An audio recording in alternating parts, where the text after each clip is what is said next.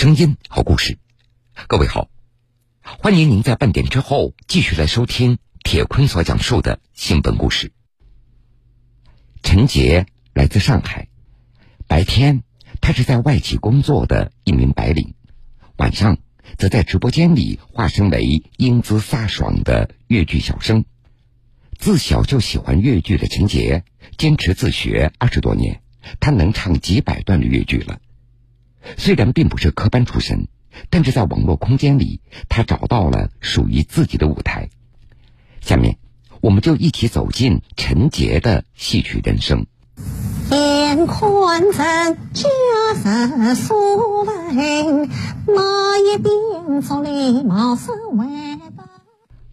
画好彩色的西装，身披古风戏服，下班以后，陈杰如约的就出现在直播间里。在这里，她是网友们熟悉的越剧陈雪梨。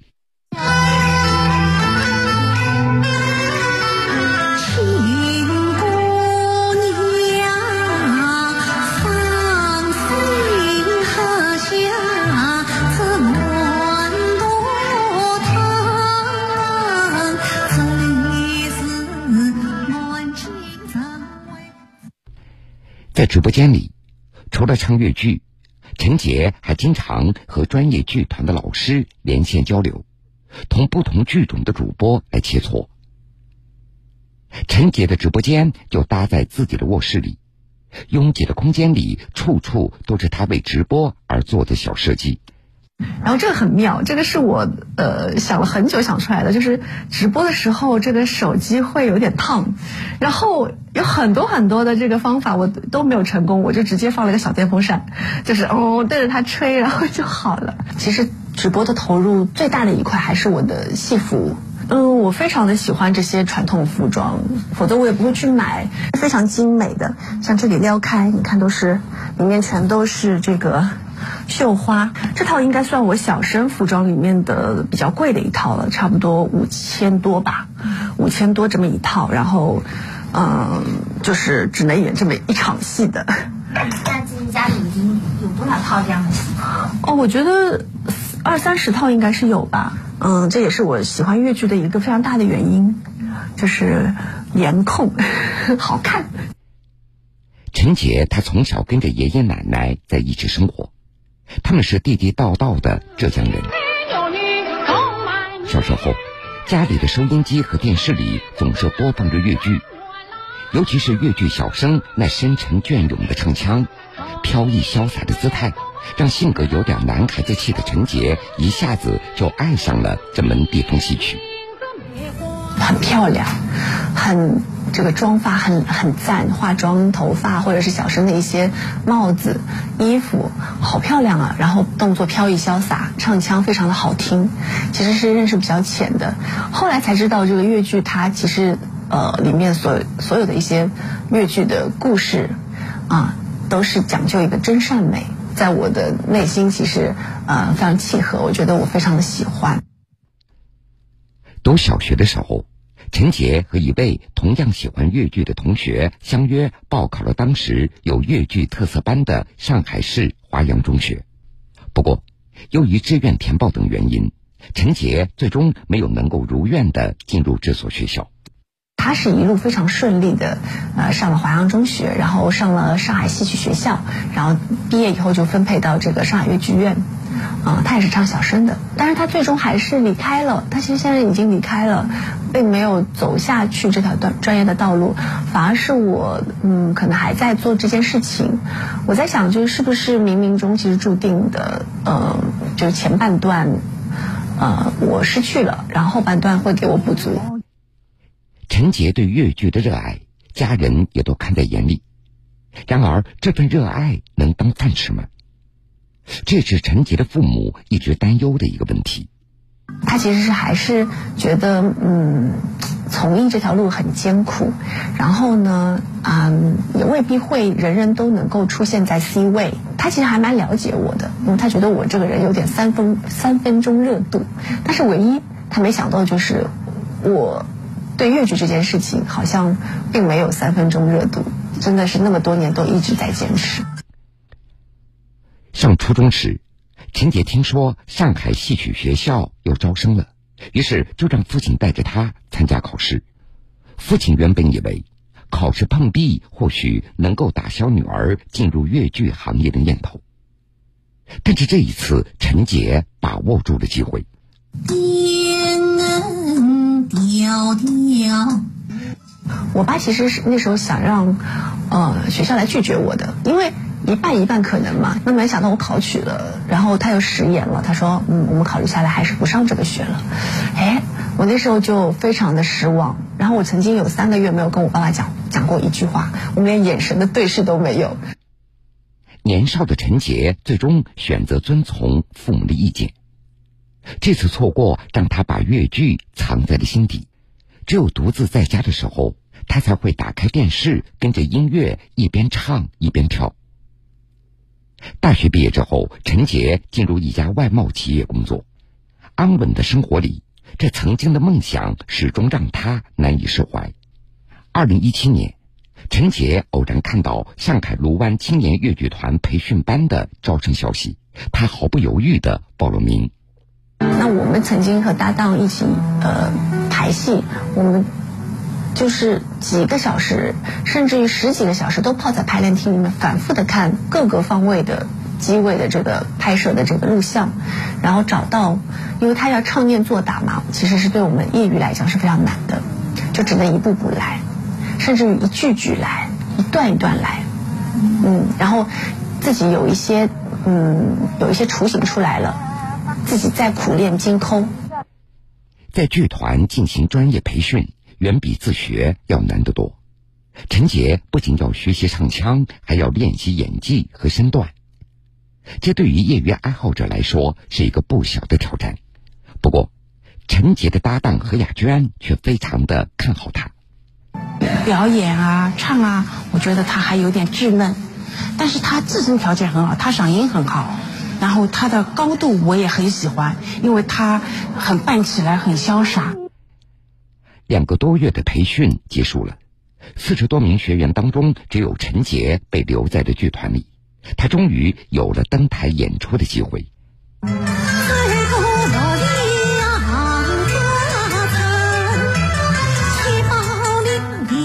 有一个摄影师，他拍的非常好，他从下面拍上来。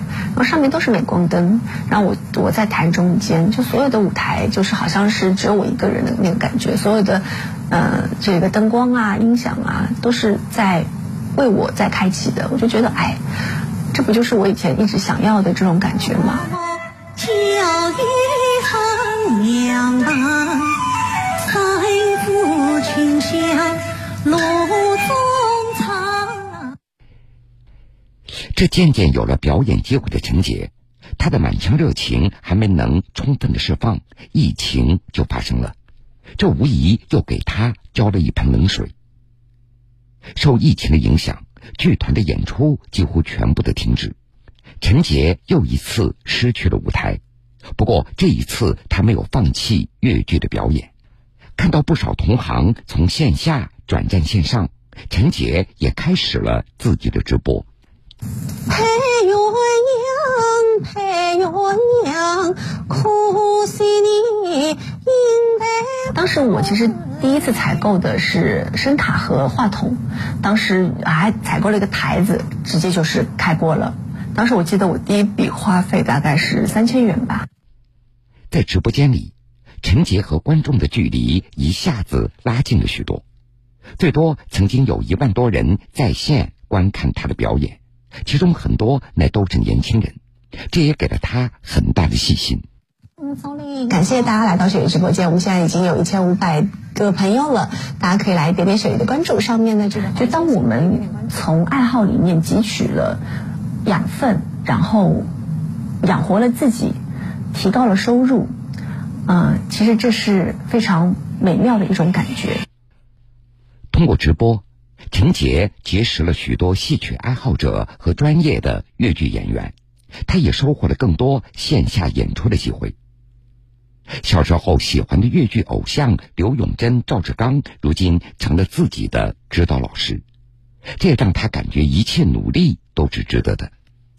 要有停顿，姐弟相逢了，然后你抱了嘛，大家放手了，对不对？不可能抱着以后紧紧的抱着那里，要要有空，要有停顿，好不好？然后再再把它拉上。这就是像在做梦一样的，因为嗯，突然之间就是变得有一点成绩出来了，然后呢，专业老师也认识了，也知道了。就是我找到老师的时候，老师会说，嗯，我有听说过你哦。其实这样的话，其实非常有鼓励。热爱戏曲，热爱粤剧，这颗心啊，我觉得就特别的宝贵啊，让我感受到现在这些年轻人，他们对传统文化自身喜爱的同时，在做着不断的这个传播和推广。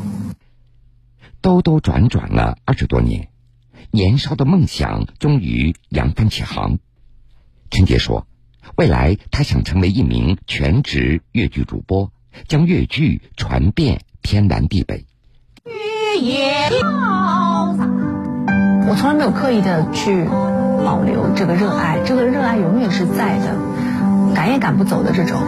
我希望，呃，和我一样这个怀揣梦想，但是暂时没有办法实现的这些朋友们，啊，一定不要放弃心中的这团火花，嗯，好好的经营好自己的生活，然后呢，把自己做到。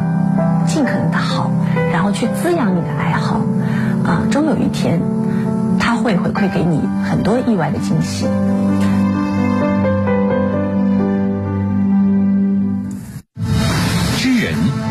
事知己，铁坤说理。我们常说台上一分钟，台下十年功。陈杰他不是戏曲科班出身。这就意味着他需要在唱腔、气息、身段、演技等各个方面付出长久的、更大的努力，来获得专业上的提升、上台表演的机会和观众的认可。兜兜转转了二十多年，这个梦想也坚持了二十多年，陈杰最终找到了让自己绽放的舞台。在追求梦想的同时，我们看到。陈杰也在通过新的载体和平台传播传统艺术，让更多人爱上传统文化。就像他曾经所说的，像蒲公英一样，把越剧之花、传统艺术尽情的通过屏幕播撒出去。有句话是这么说的：“热爱可抵岁月漫长。”是的。今天我们通过陈杰的故事，也看到了热爱可以让生命发光。幸福在哪里？幸福在这里。下面同样是一个关于梦想的故事。也许您曾经刷到过这样的一个视频。一位身穿工装的憨厚大叔，在发出阵阵粗犷爽朗的笑声以后，他竟然弹起了钢琴。悠扬的旋律倾泻而下，瞬间让人沉浸在了音乐的世界里。也正是这样前后画风反差极大的视频，获得了数百万的点赞，也让这位大叔走红网络。他是谁？下面。我们就跟随记者梁振华一起走进这段视频背后的故事。嘻嘻都会跑起来。对。镜头前，这位不修边幅的大叔，身穿深蓝色的工装，虎头虎脑的模样，长满了老茧，甚至有些发黑的双手，在触碰琴键后，演奏出了由法国钢琴表演艺术家理查德·克莱德曼演奏过的曲目《童年的回忆》。优美的旋律让许多网友陶醉其中。他叫李清波，今年四十岁，有点特别。六岁的时候，呃，跟父亲学习钢琴，一直学到高中毕业。弹琴的时候，就是说什么要要做到心静，你好像一个人在沉思一样，自己听自己弹琴。别人嫌我笨嘛？有人说我是弱智儿嘛？幼年时。李清波曾被医院诊断为发育迟缓、智商偏低，也有一度被周围人嘲笑是笨小孩。在父亲的坚持与鼓励下，李清波与钢琴结缘，但这条路不好走。父亲李志强在教的过程当中，也也自己也感觉到很累。能力好的小孩嘛，呃，一个小时就学会的，那么他一个小时他不可能学会几个乐句的。啊，我说还是坚持一下吧。他最起码在他人生当中有一种。快乐的感觉，啊，自信的感觉。当时最初的想法就是让他大起来以后呢，就是成为一个快乐的劳动者呢。李清波从南京艺术学院钢琴调律专业毕业后，选择回到家乡浙江省衢州市常山县。为了生活，他做过水电工和搬运工，兜兜转转。二零一七年，当家乡入驻第一家钢琴厂后，他兴奋地前去面试，终于回归自己的老本行，做起了调律师。在老板董爱军看来，李清波有着异于常人的单纯与执拗。网络爆红后，李清波依然每天准时上下班，认真地为每一台钢琴调音。欧曼钢琴厂负责人董爱军。不过他是一个很纯粹、很简单的人，他认为自己对的事情，他会非常的执着。虽然与音乐相关，但调律师的工作却是机械重复的。钢琴有八十八个琴键，两百多根琴弦，想要调出干净通透的声音，调律师不仅要有扎实的音准基础，还要耐得住性子。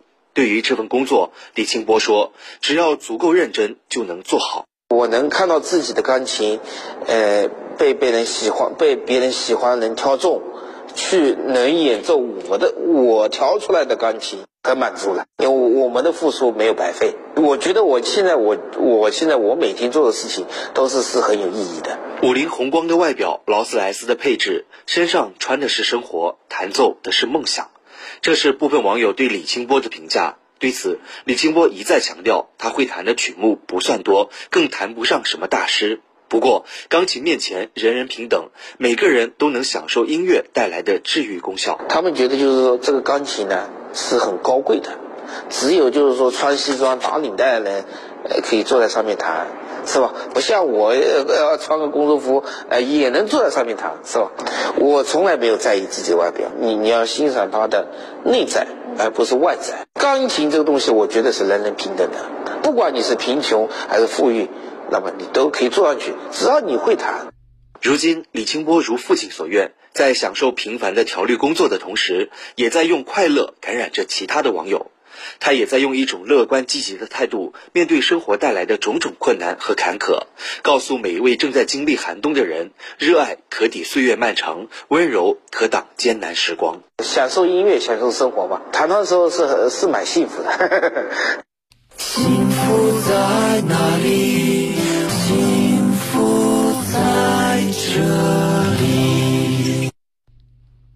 欢迎各位继续来收听新闻故事。明哲，她是一名八五后的女孩子，她用自己手中的沙子绘制出一幅幅的沙画，以一种新颖独特的方式为更多的年轻人来讲述中国人自己的故事。挥手撒沙，沙画台上呈现出深浅渐变的沙层，用手指勾勒出图像的轮廓，再用食指随心的点缀沙面，一幅星空沙画就出现在记者的眼前。在星空的基础上，沙画师明哲又继续挥洒粗细不同的沙子，勾勒出了一位女性的容貌。明哲本名叫江明哲，是一名八五后网红沙画师。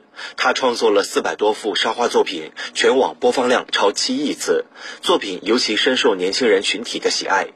二零一四年，从一名地质勘探员转行从事沙画创作。聪明好学的他，闲暇时间基本上都在上网络课程或自学。也正是这样努力学习，八年的时间，他从一名理工科生华丽蜕变成了沙画师。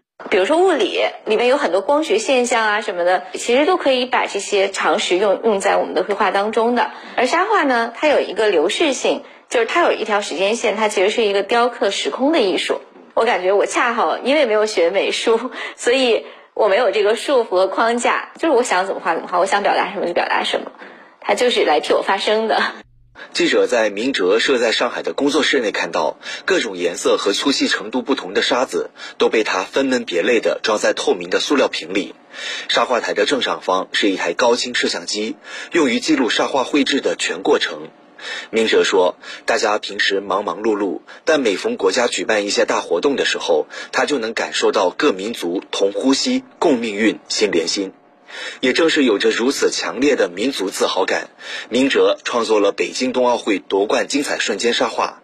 他希望通过这种形式，把勇敢、顽强、拼搏和永不放弃的冬奥精神传递下去。”让我血脉喷张、热血沸腾。我觉得就是强烈的创作欲望喷涌而出。整个的奥运阶段，其实我熬了很多大夜。